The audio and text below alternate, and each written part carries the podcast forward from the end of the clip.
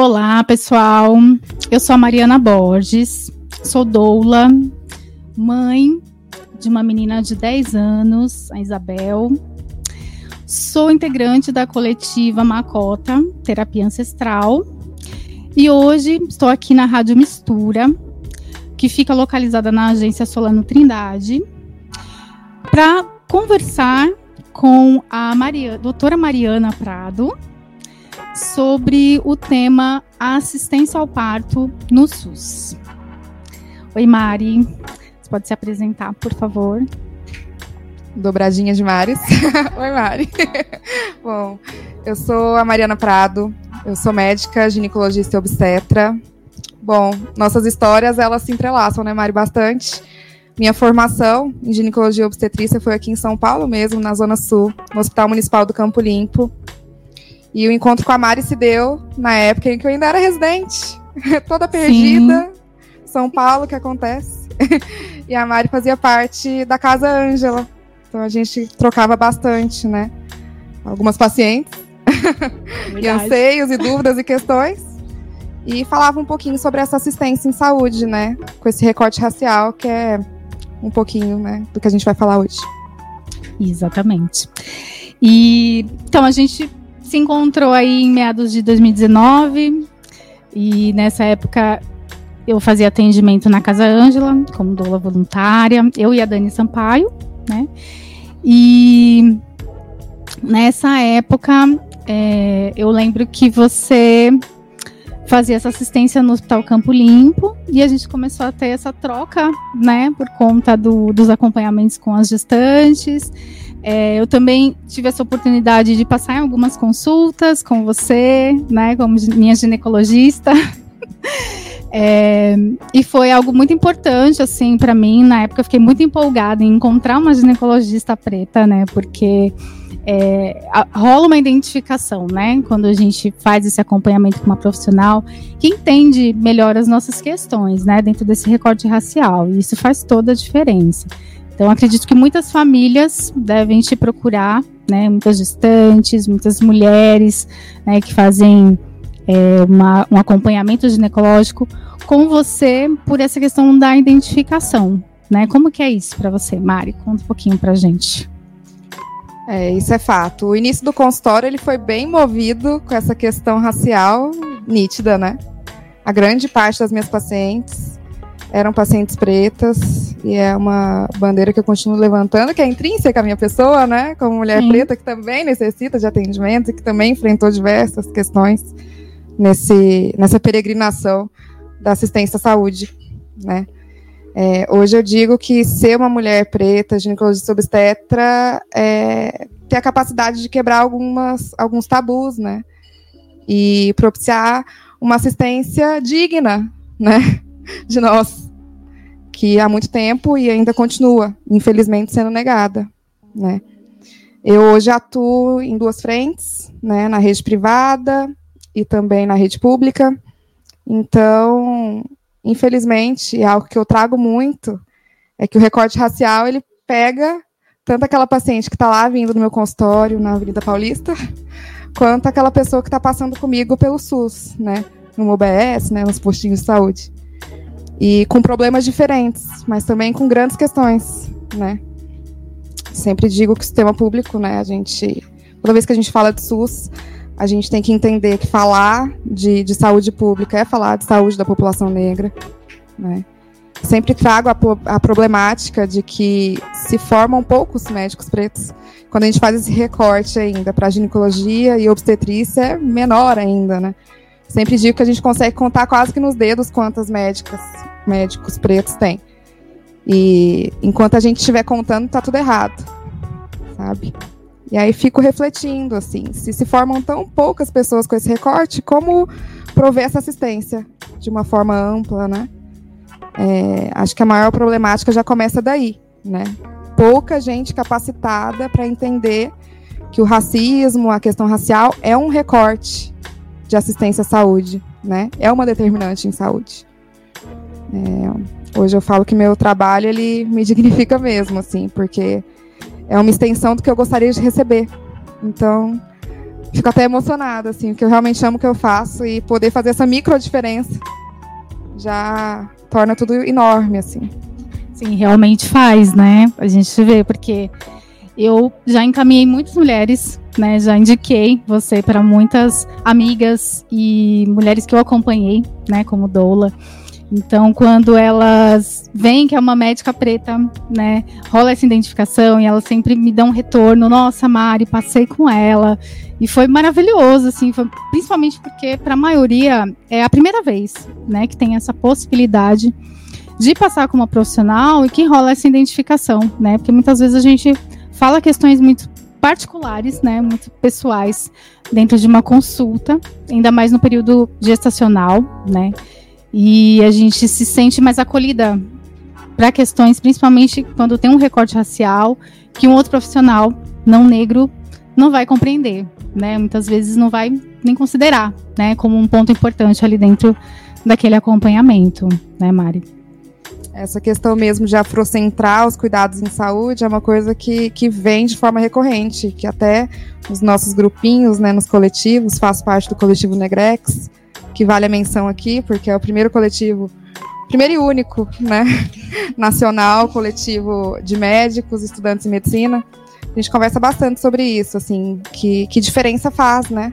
Porque o racismo institucional, ele tá ali presente, né? E nos atinge também, né, quanto, quanto estudantes de medicina, depois quanto residentes, e depois quando a gente se forma, né, de fato. E virando para outro lado, de ser paciente, o tanto que o corpo preto ele tem suas especificidades, né? E seus enfrentamentos. Que os profissionais brancos, mesmo racializados, às vezes não conseguem atingir, né? Afinal, é uma pessoa preta atendendo outra pessoa preta, né? Então, com todas as suas particularidades, especificidades, dores, alegrias, né? Sim, exatamente. E, bom, aproveitando o gancho, é, queria saber, assim, de você com relação ao acompanhamento, né, de pré-natal, que você faz esse trabalho tanto na rede pública quanto na privada, né? Mas no SUS, né, que seria a nossa temática de hoje, eu queria saber mais sobre como que é essa sua assistência, né, do pré-natal, no parto, né, e no pós-parto, porque a gente sabe também que dentro de, dessa assistência à saúde, né, aqui no Brasil, principalmente é, da área obstétrica, é, acontecem muitos tipos de violência, né, com as mulheres, com as famílias, é, com as pessoas gestantes durante o pré-natal, né, já começa pelo pré-natal. E aí, durante o parto. Então, o nosso trabalho, né, da doula, é justamente de preparar essas famílias né, para esse momento, é, que é de muita vulnerabilidade, né, que é o momento do nascimento do bebê ali, onde muitas vezes essa família está no hospital, né, que eu acho que é o, o cenário que é mais frequente, né, para o acompanhamento de parto. E dentro desse cenário, muitas vezes um profissional que está ali com quem essa família não teve um, um contato anterior, né, então é, muitas vezes chega sem uma preparação, sem saber o que, que realmente vai acontecer, se já é um momento de estar indo para o hospital, né, por uma falta de informação, de preparação prévia para esse momento. E o nosso trabalho, né, da doula é justamente de acompanhar essas famílias, já na gestação e aí no parto e dar continuidade no pós-parto, né? E aí você como médica, como que é esse seu acompanhamento dentro do SUS? é, para as famílias, principalmente, né, acho que dentro desse recorte racial, as famílias que chegam para você, as mulheres que muitas vezes já passaram por alguma violência obstétrica em gestações anteriores, né? Como que é isso, Mari?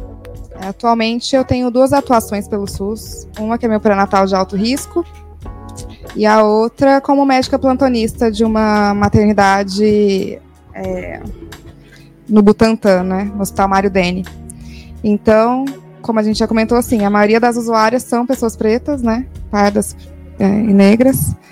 E o primeiro contato é a identificação, né? Que já é natural. É, eu sempre falo que minha abordagem é, é, justamente pelo afeto, pelo amor mesmo, assim, de, de entender aquele contexto.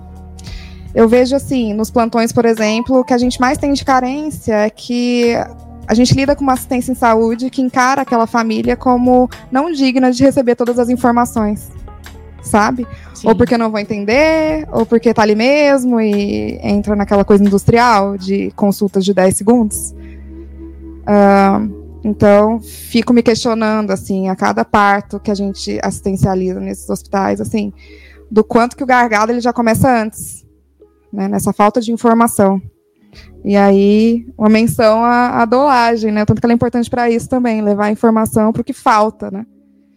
E no pré-natal de alto risco, me supre essa necessidade, né? Porque aí eu tenho a possibilidade de dar esse aconselhamento lá logo no comecinho e compartilhar essa informação e conhece o plano de parto, vamos preencher junto, olha, se fugir disso aqui é violência, sabe? Então, de preparar essas famílias desde antes, né? Mas infelizmente a realidade é que é um trabalho bem de formiguinha mesmo. Que o SUS ele é maravilhoso e com múltiplas boas possibilidades. Eu falo que para assistência, assim, minha experiência, assistência obstétrica até com muitas capacidades. Mas infelizmente eu, vejo que a classe ela não se preocupa muito, sabe? Então, a realidade é isso mesmo, é assistencializar essas famílias de uma forma ali no, na reta final, né? de parto e vê que falta muita informação. E aí vira um bicho de sete cabeças e pensa, né? Um parto normal já é assustador e vira aquela coisa toda e, enfim, e todos os horrores que a gente tenta fugir, né? E você já fez acompanhamento pelo SUS, né? Nos hospitais públicos com doulas? Tive pouquíssimas experiências com dolagem. Assim, na minha formação da residência, na verdade, tinha algumas doulas no Campo Limpo na época. Sim, teve um período que tinha doulas voluntárias, Isso. né? Que atendiam lá. Eu, tenho, eu peguei um ano, eu acho, dessa assistência conjunta. E é nítida a diferença, né? Não tem nem o que dizer. Porque eu falo que o, o parto, o corpo sabe o que fazer, né? Mas a mente, ela também é capaz de travar muitos processos. Sim, então é total. é importante, assim, de fato equipe multiprofissional, né? É o que eu acredito mesmo para assistência a parto, não existe, assim. Cada um no seu cantinho e fazendo a diferença pro protagonismo da pessoa que está passando por isso, né? Do parto. É uma coisa que a Dani Sampaio fala muito e, e eu concordo com ela, assim, eu, eu sempre é, eu tenho essa mesma opinião que eu gostaria muito, a gente gostaria muito de poder trabalhar com a dolagem e ser remunerada pelo SUS né? Trabalhar para o SUS como doula, porque para a gente é, é um serviço que deveria ser acessível a todas, né? A todos, para que a gente possa realmente chegar às mulheres, principalmente nas regiões periféricas, que são as que mais precisam, né, dessa assistência da doula, porque muitas vezes elas vão por um parto totalmente desacompanhadas, né? Às vezes até tem um acompanhante ali, mas não está preparado. E muitas mulheres vão realmente sozinhas, né? É, até você imaginar essa consulta de pré-natal, que você tem exatos 15 minutos, 20 minutos para orientar, o caos que isso vira, né? Então, de fato. E assim, a gente já tem grandes espelhos, né? Mundiais, de sistemas que funcionam até melhor que a gente. E que justamente, eu falo, eu brinco que, que médicos são ali figurantes da história mesmo, né? que tudo acontece sem, sem a gente mesmo, assim, a gente é dispensável. E realmente, eu acho que é o resgate do parto mesmo, né? De entender que, que, que dá, assim, para fazer diferente. Sim, é dar essa, esse protagonismo mesmo, né? Para as mulheres, né? Para aquele casal, né? Que está durante todo esse processo da gestação se preparando para essa chegada do bebê. A gente, quando chega ali, né? Até muitas vezes eu, quando trabalhava na casa de parto, muitas vezes eu chegava e o parto já estava acontecendo, o trabalho de parto já estava rolando. Então a gente chegava ali para somar junto com a equipe mesmo, né? E fazer com que aquela mulher acredite que ela consegue parir, né? Que toda aquela preparação que ela fez no pré-natal, né, das consultas, dos grupos que ela participou, de todas as dúvidas que ela tirou, que foi para chegar naquele momento mais confiante, né, acreditando mesmo no corpo dela. E aí a gente vê que muitas vezes a gente faz esse acompanhamento no pré-natal e aí chega no dia do parto, a gente não consegue participar, né? Tá ali nesse momento. A gente já criou um vínculo, né, com aquela família anteriormente. E aí muitas vezes a gente não consegue estar nesse momento do parto, porque aqui em São Paulo ainda é algo que a gente precisa é, talvez ter um pouco mais de engajamento aí nos hospitais para a gente conseguir entrar, né? Existe uma, uma movimentação acontecendo nesse momento das doulas, né? De regulamentar para que a gente consiga entrar dentro dos hospitais, para gente que a gente consiga fazer esse acompanhamento do pré-natal também, né? É, junto com o SUS, porque a gente sabe que isso faz toda a diferença para a mulher chegar no parto, né? Porque ela que realmente vai parir, né? Ela que vai fazer acontecer. Né? E a presença dos profissionais como você ali vai garantir essa segurança. A gente sabe que se precisar, né, de uma intervenção, porque por algum motivo é, aquela mulher, aquele bebê precisam, né, dessa assistência, vocês estão ali, né? Mas entender que o corpo dela é, se preparou todos esses meses para esse momento, né? Física e psicologicamente, né? E é engraçado a gente ter essa conversa também, porque eu me lembro muito bem, assim, da minha residência mesmo, da luta que era receber essas gestantes da Casa Ângela, por exemplo, né?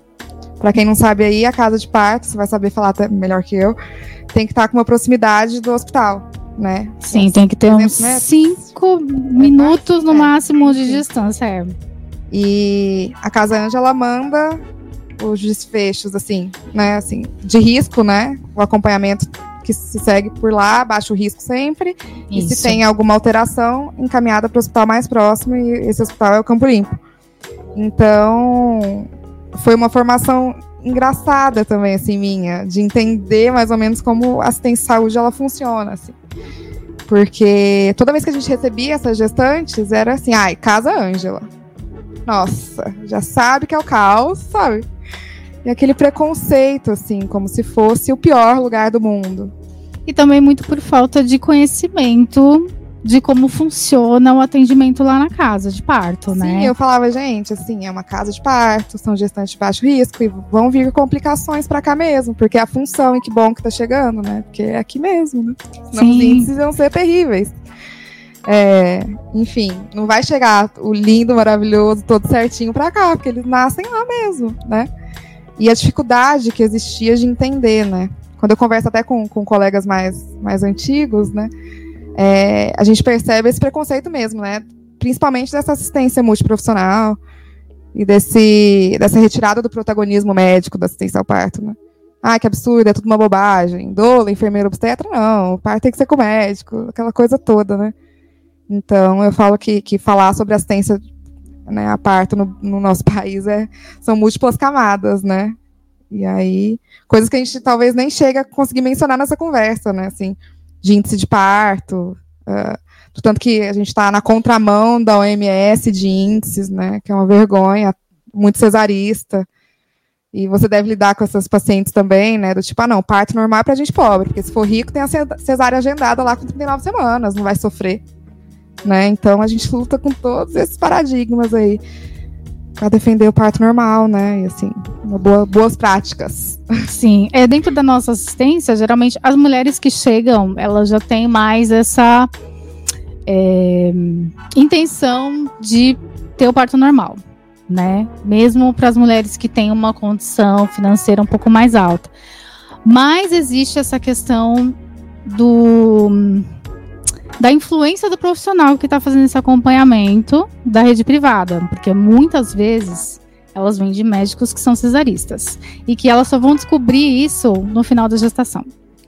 E aí, quando chega pra gente, né, essa informação, ai, mas o meu médico falou que não vai acompanhar meu parto se for um parto normal. Mas desde o início do pré-natal ele tinha falado que tudo bem se eu quisesse parto normal, que se tivesse tudo bem comigo e com o bebê não teria problema. Então é aquele momento assim, né, que é o divisor de águas, porque é onde elas realmente falam, e agora, o que, que eu faço? Né, eu continuo com esse médico, que eu já criei um vínculo, que eu confio, que acompanhou minha mãe, ou eu mudo e vou parir com um plantonista, né? Ou eu contrato uma equipe, né? Então, quando tem essa é, essas, essas gestantes que vêm né, desse outro lugar de assistência, é, é um pouco diferente essa relação, né? quando elas vêm da assistência pública, já é aquela preparação para se fortalecer em relação ao sistema, porque mesmo sabendo que elas podem conseguir um parto normal, é mais provável, né? O índice de parto normal na Sistema Único de Saúde é maior. Mas, em contrapartida, tem a questão das violências, né? E que isso influencia muito também para o parto, porque muitas vêm com medo, né? Eles falam, Mari, o que, que eu faço? Eu tô com medo, porque eu não quero faz... não quero que tenha episiotomia no meu parto. Não quero que sofra nenhum tipo de violência é, desnecessária, né? De, de passar por. Não, não violência, mas procedimentos desnecessários, né? Que se enquadram em violências porque muitas vezes não são conversados, né? Não são explicados para a mulher procedimentos. É, e aí eu queria aproveitar, né, falar um pouco sobre a minha experiência como mulher, né, que gestou, pariu, amamentou. E o meu acompanhamento pré-natal foi todo pelo SUS, né? E eu tive a minha filha em 2013, no Amparo Maternal, que você também já trabalhou lá, né, durante o período. E na época se falava muito sobre o Amparo. Né? Era um hospital referência ali da Zona Sul, ainda é, entretanto, hoje em dia tem algumas questões, mas na época eu fui para o Amparo, meu primeiro, minha primeira opção era casa de parto, mas aí é isso, né? Entrou numa situação que é, eu não poderia ter o parto lá, e aí fui encaminhada para o hospital. Então, chegando no hospital, eu não tinha nem me preparado para essa possibilidade. Então, eu cheguei totalmente sem saber o que poderia acontecer. Né? Eu sabia o que eu não queria, mas não sabia como lidar com isso ali sozinha. Assim, estava com o pai da minha filha, mas ele não tinha feito um acompanhamento junto comigo durante o pré-natal, então ele não sabia muito bem o que, que era as, as coisas que poderiam acontecer lá dentro. Então, eu me vi é, nessa situação e foi para mim assim algo que me causou muita insegurança. Será que eu consigo, né?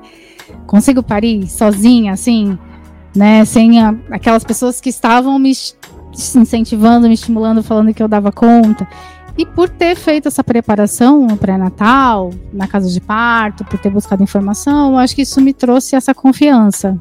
No momento que realmente comecei a sentir né, o meu corpo agindo, né, todo o trabalho de parto acontecendo. É, mas passei por algumas situações de violência, né, porque alguns procedimentos que foram feitos foram de uma forma invasiva, sem o meu consentimento, sem me passarem uma informação prévia do que, ser, do que iria ser feito, né. Então, muitas mulheres que chegam para mim hoje chegam com essa preocupação em relação ao SUS, né? Eu queria saber, assim, de você, com a sua experiência, com é, como é a sua assistência dentro do hospital, que você recomenda para as mulheres para se prepararem e se blindarem realmente para não passarem, né, por essas situações. Eu sempre repito que informação nunca é demais, né? E é interessante ouvir seu relato porque é uma pessoa bem instruída que trabalha com assistência à parte e mesmo assim se viu frágil no momento, né? Então, se tudo não estiver muito certinho na cabeça, né? E com plano de parto lá, eu falo, gente, até registra no cartório, porque é documento mesmo, assim. E se não tiver tudo bem certinho na hora, tudo se esvai, né? E levando em consideração o SUS, que você vai parir com a pessoa, com a equipe, né, inteira, de plantão que muda a cada 12 horas, é um pouco loteria, né? Na minha assistência, por exemplo, a gente lida mais assim, somos extremamente vaginalistas, eu não preciso nem dizer. Amo minha equipe do Mário Dene. Mas a gente lida com algumas dificuldades até estruturais, por exemplo, a analgesia de parto, que eu vejo que é uma crítica geral, assim. Que a gente tem no serviço, mas nem sempre faz sentido na estrutura, assim, não dá para ofertar para todo mundo. Então, alguns gargalos que mesmo você lá lutando para, sabe, suprimir todas as violências, a gente não consegue, né? Então, superlotação, sabe? Enfim, a gente lida com essas outras algumas questões assim. É, mas eu vejo que quando parte também da equipe médica essa vontade de fazer as coisas aconte acontecerem, fiscalizar, sabe, ter uma conduta ativa no seu plantão, a gente tem a capacidade de mudar muitas coisas. Assim. Isso eu falo desde o atendimento da porta no pronto-socorro da ginecologia até do parto mesmo, né? E uma época eu fiquei com, com alguns residentes, eu até falava, gente, parto bom é parto que não tá com médico, porque infelizmente a classe ela não acompanha muito bem tudo, né? Então a chance de você sofrer uma violência com a equipe médica é muito maior do que com a equipe de enfermagem, por exemplo. Olha que desespero, né? Enfim.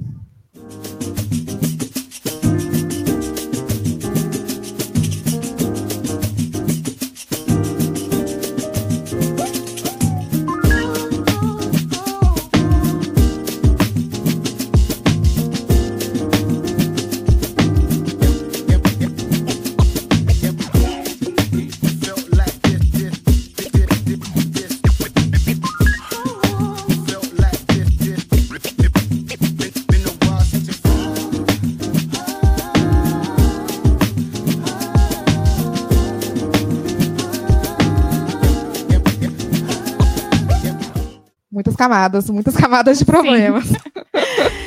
e eu sou muito defensora do SUS. Eu acredito muito nessa assistência. Acho que é, ela se iguala muito em vários pontos à assistência privada, porque eu vejo nos acompanhamentos que eu faço muitas mulheres é, né, que falam, Mari, eu passei numa consulta com o médico, e aí assim, não tenho também tanto espaço para falar, né? E aí eu da mesma forma. Que aí vem o plano de saúde, né? Que aí é. Eu falo, gente, entre fazer um pré-natal num plano de saúde, que a pessoa também vai ter seus 10 minutos, uhum. e fazer no SUS, Sim. talvez seja melhor realmente SUS. Sabe? Acho que a diferença é mais dos exames, né? Que talvez tenha, tenha mais acesso, você consegue agendar com mais rapidez. E pelo SUS você depende um pouco mais né, desse sistema para que aconteça o agendamento, tem um, uma restrição né, de, da quantidade de exames, né? Inclusive, que eu acho bom em alguns casos, porque é, eu vejo muitas gestantes que às vezes querem fazer vários ultrassom. Um ultrassom por mês, né? Todo mês. e a gente fala, não precisa. Ultrassom, né, é pra né, Mari, pra gente ver como que tá o desenvolvimento do bebê, como que tá, não precisa todo mês fazer ultrassom. Então, é uma quantidade ali, três ultrassons durante a gestação. Tá ótimo, né? Dá pra gente saber como que o bebê tá, menos que ali no final precise de repente de mais um, né? Se ultrapassa as 40 semanas. Mas dá para saber, né? Pela pelo acompanhamento que você está fazendo com aquela família, como que está sendo é, a rotina, a alimentação, tudo que influencia para esse desenvolvimento do bebê, né, para essa saúde da mãe e do bebê. Então, é, em questão de assistência, eu acho que é muito igualitária, né? Assim, mas claro que o SUS tem algumas coisas que podem ser melhoradas, mas acho que isso vai também da nossa luta para que melhore, né? Como essa questão da entrada das doulas. Né, assim, a gente... Várias políticas públicas vêm sendo Sim. implementadas, né? Que são bastante Sim. legais, assim, os hospitais amigos da, da, criança, que ficam ali de olho nos índices, né? Enfim de boas práticas, né, Sim. da OMS, enfim, para diminuir violência obstétrica, aumentar a taxa de parto, parto normal, diminuir os, os epísios da vida, Sim. as taxas de cesárea e tudo mais. Né? Então, menção honrosa ao SUS mesmo, que é resistência. E aí, como qualquer sistema, depende de pessoas, né? Eu acho que é essa a nossa crítica maior. Exatamente. Né? De profissionais que não se atualizam é, eu acho que isso dentro de toda a rede de saúde, né? Porque essa atualização é muito importante, né? O profissional saber que a doula ela não tá ali para atrapalhar, pelo contrário, acho que é não é uma competição de não é, informação, é, né? De forma nenhuma, não muito pelo luta, contrário. Tá todo mundo junto. Muito pelo contrário. É, teve uma uma médica pediatra que eu conheci há uns anos atrás. É, passei com a minha filha numa consulta com ela. Foi uma indicação que fizeram para mim. E quando eu cheguei no consultório dela, assim, eu achei maravilhoso, assim, a, a forma como ela fez o atendimento, sabe? Foi muito diferente também, assim. É, foi particular. E nas nossas conversas ali, ela perguntou, né, o que, que eu fazia. Eu falei, ah, eu sou doula. E ela ficou um tempo falando para mim o quanto ela achava maravilhoso o trabalho das doulas. Que para ela era incrível, porque as mulheres já chegavam com informação sobre o aleitamento, sobre as posições do bebê, já chegavam falando: olha, meu bebê tá assim, assim, mas eu tô amamentando. Ela falava: nossa, pra gente como profissional, é ótimo ter vocês, né, junto com a gente dentro dessa, dessa preparação, né, para esses momentos que são o parto e o pós-parto, que né? É um momento de muita insegurança para as famílias, né? Não saber o que, que, vai acontecer. São dois momentos que a gente tem ideia, né, sobre experiências de outras pessoas, mas a gente nunca sabe como vai ser o nosso, né? A nossa experiência pessoal. E aí tem alguém que está ali, que tem informação, que pode orientar antes, né, de acontecer. E aí, esse trabalho, junto com os profissionais, com a médica, com a obstetra, com a pediatra, é um trabalho em conjunto, né? De fato, só enriquece a assistência, né? Que é aquela coisa, a gente vai lidando, cada um preenche um espacinho, né? E, e, de fato, a condição psicológica ela é muito importante, ela precisa ser trabalhada, né? Eu fico em pânico, às vezes alguém chega no pré-natal mais tardio, Nesses casos, ah, a gente uma cesárea sem motivo, ou quer agendar, não vai fazer parto normal, a gente recebe esses pré-natais mais avançados. E aí vem essa história, né? Ah, não, no começo a gente tinha conversado sobre via de parto, falaram que não era importante pensar nisso agora, sabe? Os papos tortos que já começam a dar um, indicativo que aquela assistência não vai ser Sim. a melhor dos mundos, né? Então, equipe multiprofissional, eu bato muito nessa tecla e, inclusive, para quem não quer doulagem, fala não, não tenho paciência para isso, não é para mim, eu não quero. A gente trabalha também falando da importância, né? Pode até parecer bobo, tem gente que acha que está super instruído e está tudo certo, mas aí no momento de fragilidade, que é durante o parto, faz uma falta danada, né? Esse apoio mesmo. Que, que não é só o familiar que supre, né? Até para entender, né? É, qual que é o momento que eu vou para o hospital? Será que eu realmente estou em trabalho de parto?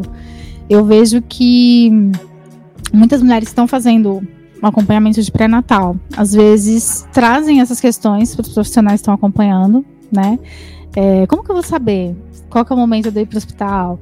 Quanto tempo eu posso ficar em casa? E quando elas falam que tem uma doula, o profissional fala, ai, que ótimo. Inclusive, uma gestante que eu acompanhei que teve o parto no Mário Degni, é, falaram para ela lá, ai, que bom que você tem uma doula, porque aí ela vai ficar com você em casa esse período até você vir para o hospital. Ai, isso é ótimo. Só que é, tem esse ponto da gente chegar até ali, né, na instituição e não conseguir dar essa continuidade, né, muitas vezes na assistência. É, inclusive no Rio de Janeiro, que eu estive lá há pouco tempo, é o contrário daqui de São Paulo, né? As doulas entram mais no hospital público do que no privado. Aqui a gente entra mais no privado do que no público. E então acho que é muito essa luta para que a gente consiga acessar esses lugares, né? Porque a gente sabe que o parto é da mulher, ela que vai parir, né? A gente estando lá ou não, ela vai parir, porque ela se preparou e ela sabe que ela consegue e ela tem toda essa é, assistência ali para isso, né, para garantir essa segurança para ela passar pelo processo dela. Mas muitas vezes a gente cria esse vínculo e aí chega na hora ali, quando você se despede da mulher na porta do hospital e ela fala: "Ai, mas eu queria muito que você entrasse comigo". Ai, eu não sei se eu faço uma troca de acompanhante. A gente sabe que o, o pai, muitas vezes, é para ele é pensando, é necessário. Né? Falo, gente, né? a gente luta, às vezes, para ter acompanhante, sabe? Direito do acompanhante. Sim. Eu fico, gente, universo que a, a O que é muito importante também, né? Completamente. Mas o tanto de passos atrás que a gente enfrenta, né? Sim. E que às vezes ela tem que fazer essa escolha, né? De tipo, ou não tem o acompanhante. E aí fala pra gente: não, eu quero que você esteja comigo no parto. Eu já acompanhei algumas vezes, né? Como doula, mas sem ter um acompanhante junto. E aí, pra gente também acaba sendo é, pesado, de certa forma, porque a gente não consegue, não dá conta de suprir um outro lugar, que é o que aquele familiar, né, aquela pessoa próxima dela que estava com ela a gestação toda, não tá ali para dar, né, esse afeto, esse ou saber o que a pessoa gosta, que ela não gosta, né? E, e a gente tá ali como profissional, né? Não como acompanhante. Então. Eu fico pensando assim, que escolha cruel, né? É muito. ou um familiar ou sua doula. Né? E, e, sobre esse acompanhamento. Você faz todo um trabalho importante pré-natal e na hora do parto você não não está presente, né? Que é a cerejinha do bolo ali do final dos acontecimentos e da maior vulnerabilidade, né? Assim. Sim, total. Esse é o momento que eu sinto que para elas é o mais difícil, né? De abrir mão. Falar, poxa, mas você estava comigo desde o começo da gestação e agora no dia do parto, né? Que eu sinto que realmente eu vou precisar, né? Do seu apoio mais do que tudo, é, não posso ter, né? Então, isso para a gente também é algo que é importante, né? Acho que mesmo que a gente tivesse aí de repente um projeto para que tenham doulas dentro do hospital, que essas mulheres vão chegar lá e vão conseguir é, ter esse acompanhamento, mesmo que não seja com a doula que acompanhou a gestação toda, mas que ela tenha essa garantia que vai ter essa profissional lá, acho que faz uma diferença também, tem um impacto. No, no meu acompanhamento de parto, tinham doulas na época, na, no amparo maternal.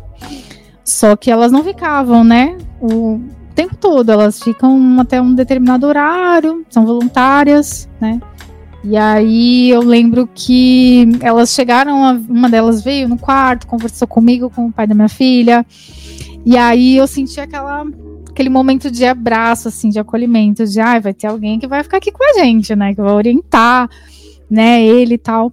E aí ela depois não voltou mais. E aí você fica meio perdida, assim, agora, né?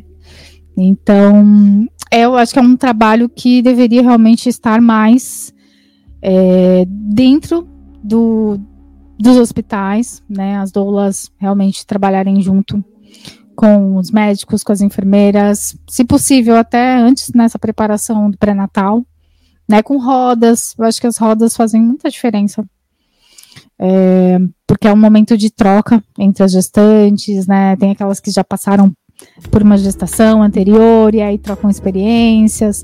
Então a gente está sempre aprendendo também, né? Umas com as outras ali.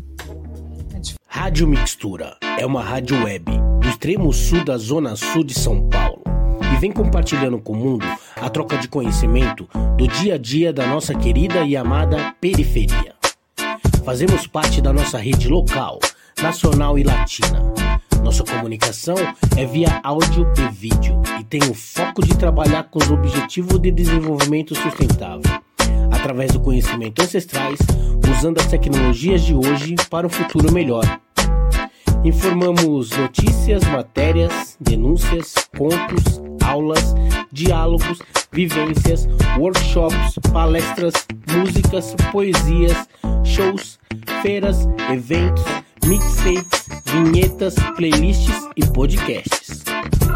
Nosso conteúdo é diverso e a programação é ampla e aborda temática nas áreas dos povos indígenas, mulheres negras, LGBTQIA+, discotecagem de vinil, comunicação popular, futebol de várzea, sustentabilidade, alimentação, cultura popular, feminismo, empreendedorismo, literatura, hip hop, fotografia, jornalismo, parto humanizado, roda de samba e cultura de quebrada. Estamos localizados na rua Batista Crespo 105, Campo Limpo, no espaço compartilhado da agência Solano Trindade. Super fácil chegar, 5 minutos do terminal Campo Limpo. Chega mais! Fato informação, né? Acho que se fica uma mensagem aqui, é busca informação. A informação é poder. Ainda mais no, em períodos de vulnerabilidade, né? Não sei quem está escutando aí, se já teve alguma experiência, enfim, ou está gestante, ou, enfim, já sofreu algo. É, com a internet facilita um pouco, né? O acesso. O plano de parto, para quem está escutando, você acha em PDF, assim. Plano de parto PDF no Google. Dá para imprimir, dá para fazer um documento de Word, né? Uh, enfim, acho que é que é um, um, modo de chegar na assistência, né, numa maternidade falar, opa, olha, eu tô ciente disso aqui, né, saber as leis, a nova lei da laqueadura, né? A nova lei da cesárea pedido. Acho que assim, quanto mais informação, melhor, né? Menos, sim, menos chances de, de sofrer grandes violências, porque você, o familiar, todo mundo vai estar bem empoderado, né? Sabendo essas questões do que está certo, do que não está, independente das emoções do momento. Sim, isso é muito importante. É, o plano de parto a gente sempre realça muito, né, durante o acompanhamento, sobre a importância de você saber o que colocar ali no plano de parto, né? Que são as suas escolhas, a sua palavra, né? Aquele acordo que a gente faz ali com o médico, né? De ter um diálogo mesmo durante o momento do acompanhamento, né? Acho que é isso. Os profissionais estão ali, estão prestando uma assistência, mas eles vão fazer uma intervenção se for necessário, senão é aquilo, vou acompanhar para ver como que tá acontecendo, né? Esse trabalho de parto, tá tudo bem. Então, colocar no plano de parto é muito importante, as nossas escolhas, né? Isso também tem a ver com essa preparação. E o acompanhante, né? Também estar ciente de tudo que está sendo colocado no plano de parto, para poder fazer valer essa voz, né? Ali durante esse momento que a mulher está totalmente entregue, né? Ao processo. No decorrer, a gente acaba vivenciando muitas cenas de violência, né? Obstétrica mesmo, que a família e a própria parturiente, elas, ninguém tem noção do que aconteceu, né? E como o fim disso tudo é um bebê recém-nascido, fofinho, que tá chorando ali no colo, meio que tudo se apaga naquele momento, né? Então, eu tenho percebido na prática uma mudança. Acho que as pessoas estão chegando mais informadas, sim, e menos tolerantes já vejo medo da Epísio, por exemplo, que antes ninguém sabia o que era, sabe? Cristeler, todo mundo sabe o que é isso, tá? Na minha barriga, sabe? Fazendo fundo aqui. Eu, eu sinto que, que, que o movimento já está acontecendo, sabe? Mas infelizmente já presenciei na minha formação muitas cenas horrorosas, assim. E que combinam com o nascimento de um bebê e meio que tudo é esquecido, né? Então, enfim, esquecido naquele momento, né? Que a gente sabe que a repercussão disso depois ela vem. É, ficam as cicatrizes, né? Ficam os traumas. E aí a gente depois que o bebê nasce, que vai. Quando eu tive minha filha, eu ainda não era doula. Então, eu senti realmente depois, com o nascimento dela, depois que eu fui digerindo tudo que aconteceu no meu parto, e é isso, esse momento que você para e fala, nossa, mas eu passei por isso e não precisava. Hoje eu sei que eu não precisava, mas aconteceu. E aí a gente primeiro vive a culpa, né? De, poxa, poderia ter me, me preparado melhor, poderia ter negado, é, poderia ter brigado mais na hora. Mas aí você entende que é isso, aconteceu, você vai né, passar por esse processo do luto, né? Do que você viveu ali também. E dali para frente, se você né, vai ter um, uma nova gestação, você vai procurar se preparar melhor, escolher um, um talvez outro lugar para parir, né? Então, é, para mim foi o que me abriu assim para para esse caminho da dolagem. As violências que eu passei no meu parto, que eu vivenciei, porque minhas amigas foram engravidando né? E elas vinham conversar comigo, porque eu tive um parto normal, então elas achavam que tinha sido um parto natural, um parto sem intervenções. E aí eu sempre falava, faz um plano de parto. faz um plano de parto, prepara o seu acompanhante. E aí foi se abrindo esse campo da dolagem, de falar, não, acho que eu preciso trabalhar com isso para poder realmente levar não só para as que estão perto de mim, mas para que realmente todas as mulheres tenham acesso né, a essas informações. Mas isso hoje eu vejo que deveria ser algo oferecido para nós. Né? Assim que a gente tem acesso ao pré-natal. Ó, você está começando pré-natal, então vamos ver uma doula. né? Já para você ter alguém que vai te apoiar, que vai te orientar. É sua primeira gestação, então procura uma doula. Essa resistência que eu vejo da, da classe médica é puro preciosismo mesmo, né? Porque quanto mais completa a equipe, mais preparada aquela parturiente, melhor os resultados, né? Melhor os desfechos. Então, assim, é, acredito que a gente esteja também na crise da onda. Não acho que a gente regrediu, acho que a gente está evoluindo muito. Ainda um pouco aquém do que a gente gostaria, mas existe uma evolução, assim. Acho que geral. tanto da parte da assistência em saúde quanto da parte da, das pacientes, assim. Então, fico otimista. Eu acho que a gente está tentando, sabe? A gente vê até os movimentos, né? Puxando agora para a rede privada, assim, de formarem coletivos que defendem, assim, no sistema privado, por exemplo, 80%. 80% de taxa de cesárea, por exemplo, se lutar contra esse sistema também é uma questão, né? Então, eu vejo a evolução, assim, eu sou otimista. Não acho que a gente andou para trás, eu acho que a gente está resgatando e medicalizando menos os processos, né? Acho que é isso, e enfim.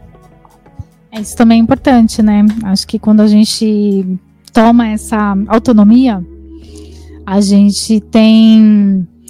É, a gente tem mais acesso às informações do que a gente quer, o que a gente não quer, né? E aí a gente sabe o que, que vai ser bom ou ruim para o nosso corpo, né? A gente diminui esse, essa medicalização, né, do corpo, porque entende que o parto não é uma doença, que você está passando por um momento diferente da vida, né? Tem várias mudanças no nosso corpo, mas que nem tudo precisa medicar, né? Qualquer dor, qualquer coisa.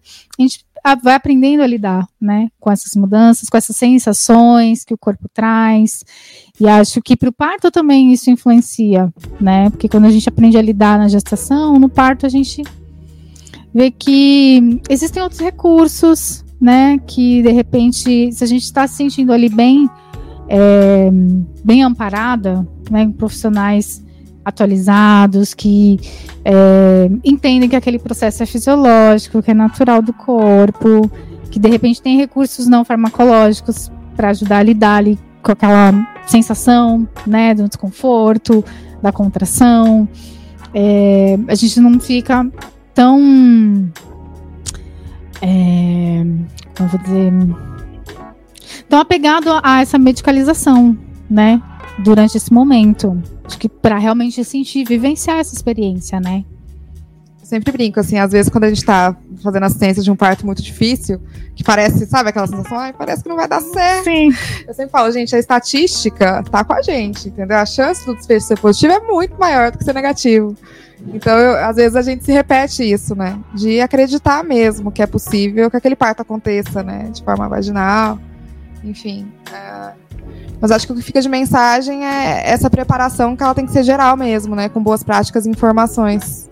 Tanto por quem está passando pela assistência a parto, quanto da, de quem está assistencializando. Né? E falando de mulheres pretas, aí tem outro recorte importante que a gente precisa mencionar, né? É, no último estudo, né, quem quiser pesquisar Nascer no Brasil, a gente vê essas estatísticas desesperadoras, né? Que assim, somos as que menos têm acesso a coisas básicas, tipo mamografia né?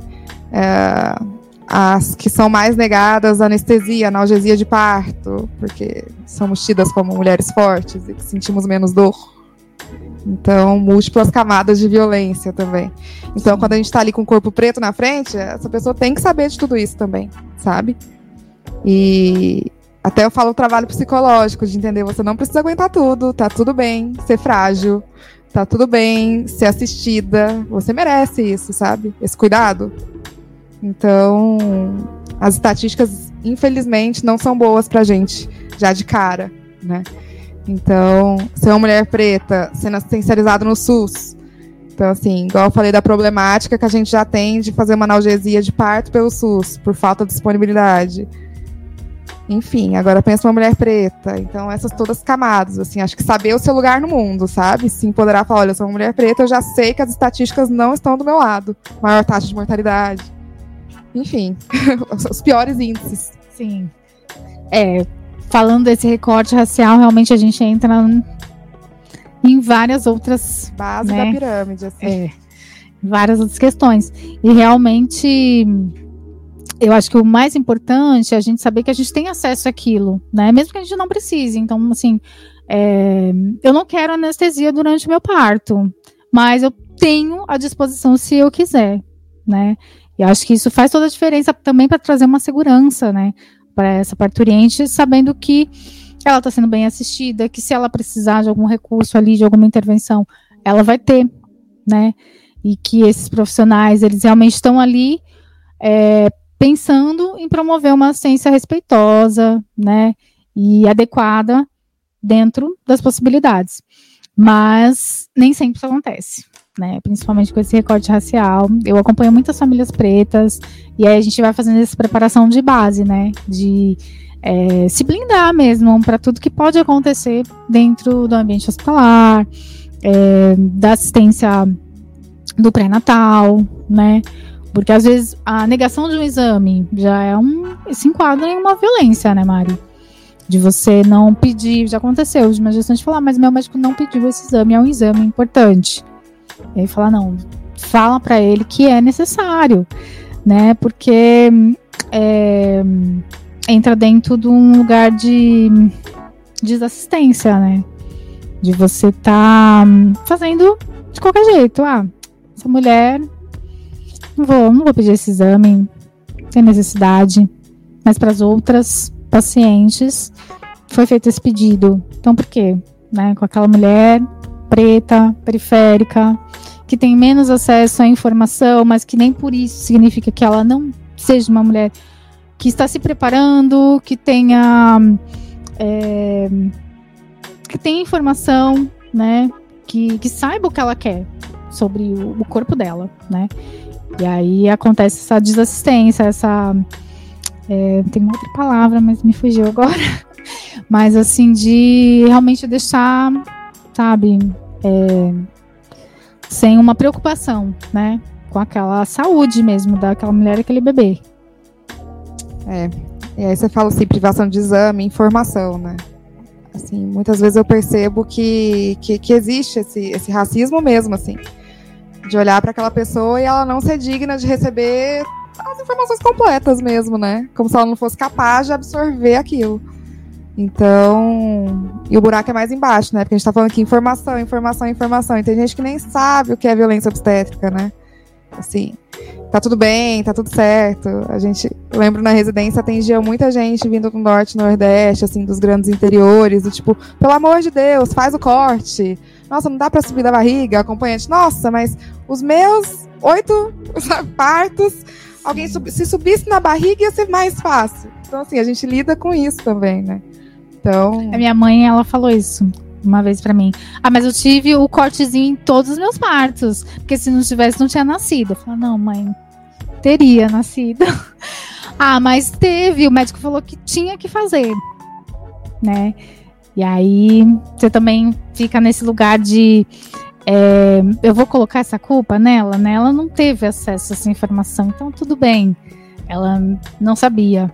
Mas também é importante falar que não é necessário, né? E aí eu, nessas conversas que a gente foi tendo durante o meu processo, falava, não, mãe, mas não precisa. É, isso era feito de rotina, mas hoje é, a gente já sabe, né? Existem estudos que, né? Garantem pra gente que não existe essa necessidade de você ir lá e cortar todas as mulheres. Porque o bebê vai passar. Às vezes a gente precisa ter mais paciência, de esperar ali, né, esse momento. Mas é isso, é a preparação, né, Mari? É buscar informação, é saber que, como que funciona o seu corpo, como que pode acontecer durante esse momento do nascimento, para você estar tá mais segura. Ah, tá demorando muito, será que tá tudo bem? É normal? Ah, não, eu sei que o bebê é, ele vai fazendo aquele movimento com a cabecinha de descer, tá tudo bem, então tá tudo bem. Eu acho que até vale a gente listar algumas violências, uhum. né, para quem tá escutando.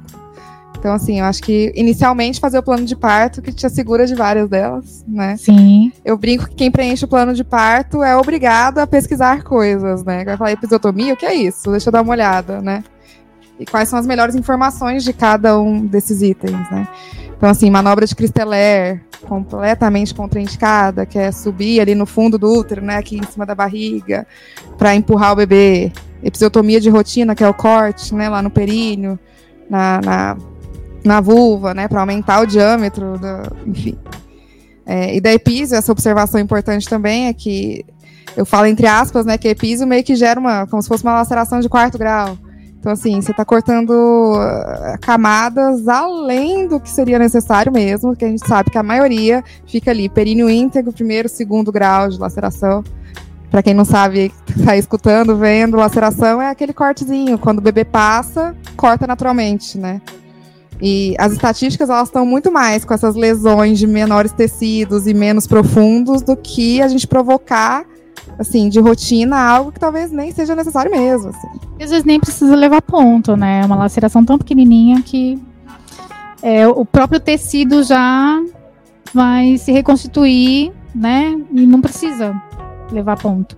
Que também é um desconforto, gera um desconforto, né? Então, quando é feito epísio, você vai levar ponto.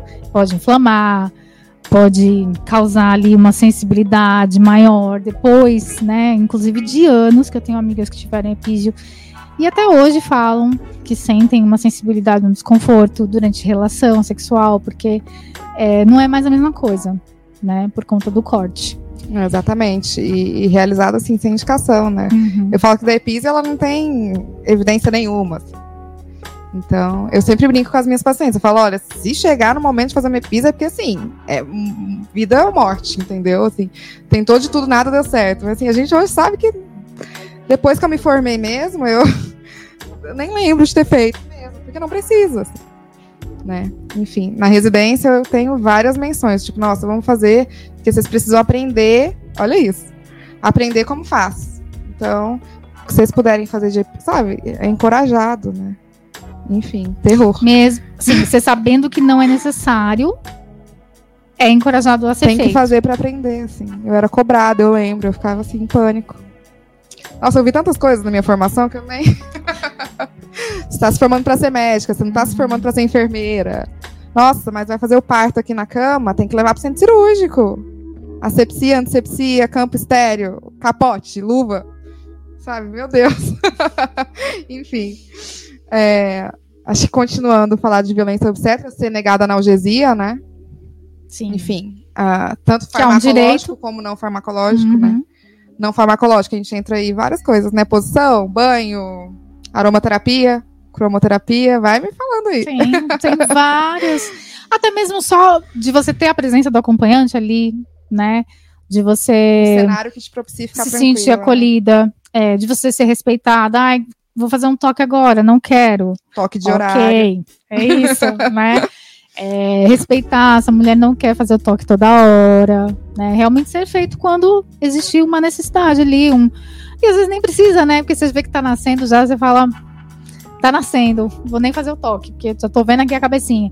Então, é, respeitar realmente esse momento. também, né? Do uhum. tipo, ah, precisa entrar com ocitocina. Pode, não pode, você deseja, não deseja, entende o que é, é realmente necessário, não é, né? Então acho que tudo isso. Rompimento de bolsa. É, amniotomia sem indicação. é, e aí também de assistência do bebê, né? Do contato pele a pele, o clampeamento oportuno do cordão umbilical, né? Que é deixar os minutinhos, de um a três minutinhos, né? O cordão pulsante. Sim, que é bem importante também, né? Pra gente esperar esse bebê aprender ali nesse primeiro momento, né, respirar sozinho, né, ainda recebendo oxigênio e saber que agora ele tá fora da barriga, né, que vai respirar por ele mesmo. Então, respeitar esse primeiro momento, né, é bem importante ali, desse contato pele a pele. É, respeitar o, o binômio, né, mãe bebê, uhum. de contato pele a pele, amamentação na primeira hora, Sim. enfim, alojamento conjunto, né, essa coisa de berçário, o bebê ficar lá na outra salinha, tudo isso, né.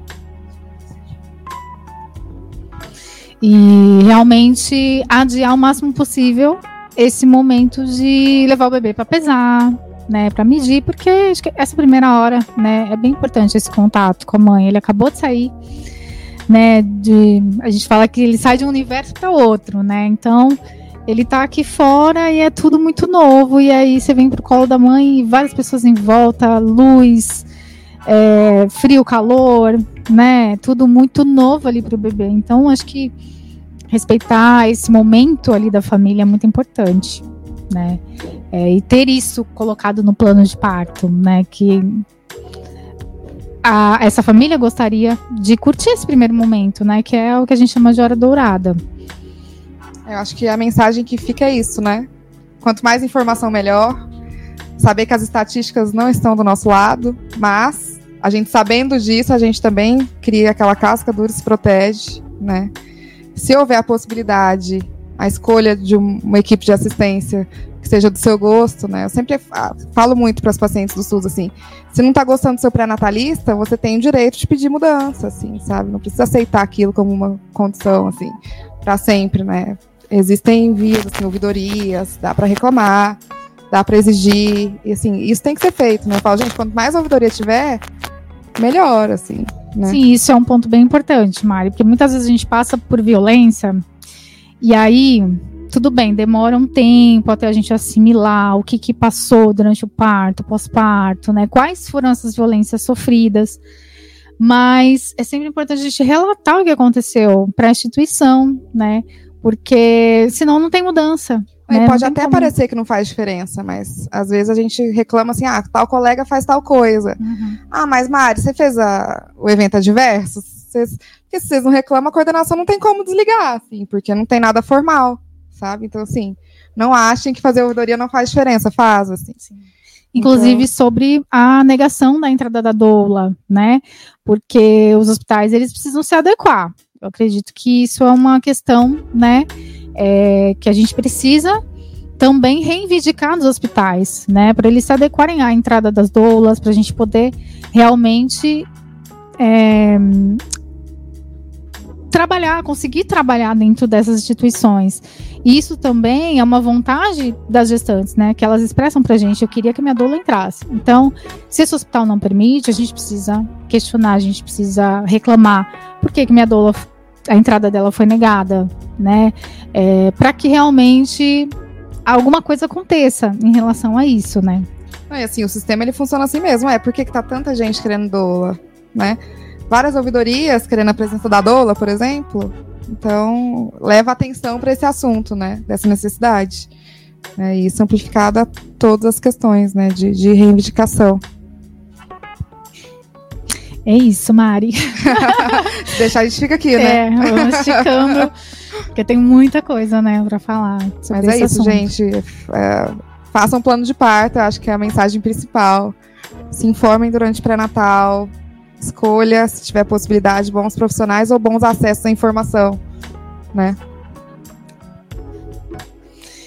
E eu quero agradecer a você por aceitar esse convite da Macota, em nome da Elis Teixeira e da Dani Sampaio também, que são né, eh, integrantes dessa coletiva junto comigo. E que a gente possa ter outros momentos também para falar mais sobre essas pautas que são muito importantes. É importante a gente ter acesso a essas informações. É, informação nunca é demais. É, e saber o que, que a gente pode fazer para melhorar realmente essa assistência né, que a gente tem hoje é, do SUS, que realmente o SUS funciona. Isso é importante a gente falar, o SUS funciona, mas a gente precisa também é, participar, ser atuante para que essa melhoria aconteça, né, nas partes que a gente acha importante. É, agradeço muito a todos que estão nos ouvindo e teremos outras, outros encontros aí. É, espero que vocês acompanhem também com a gente. Muito obrigada.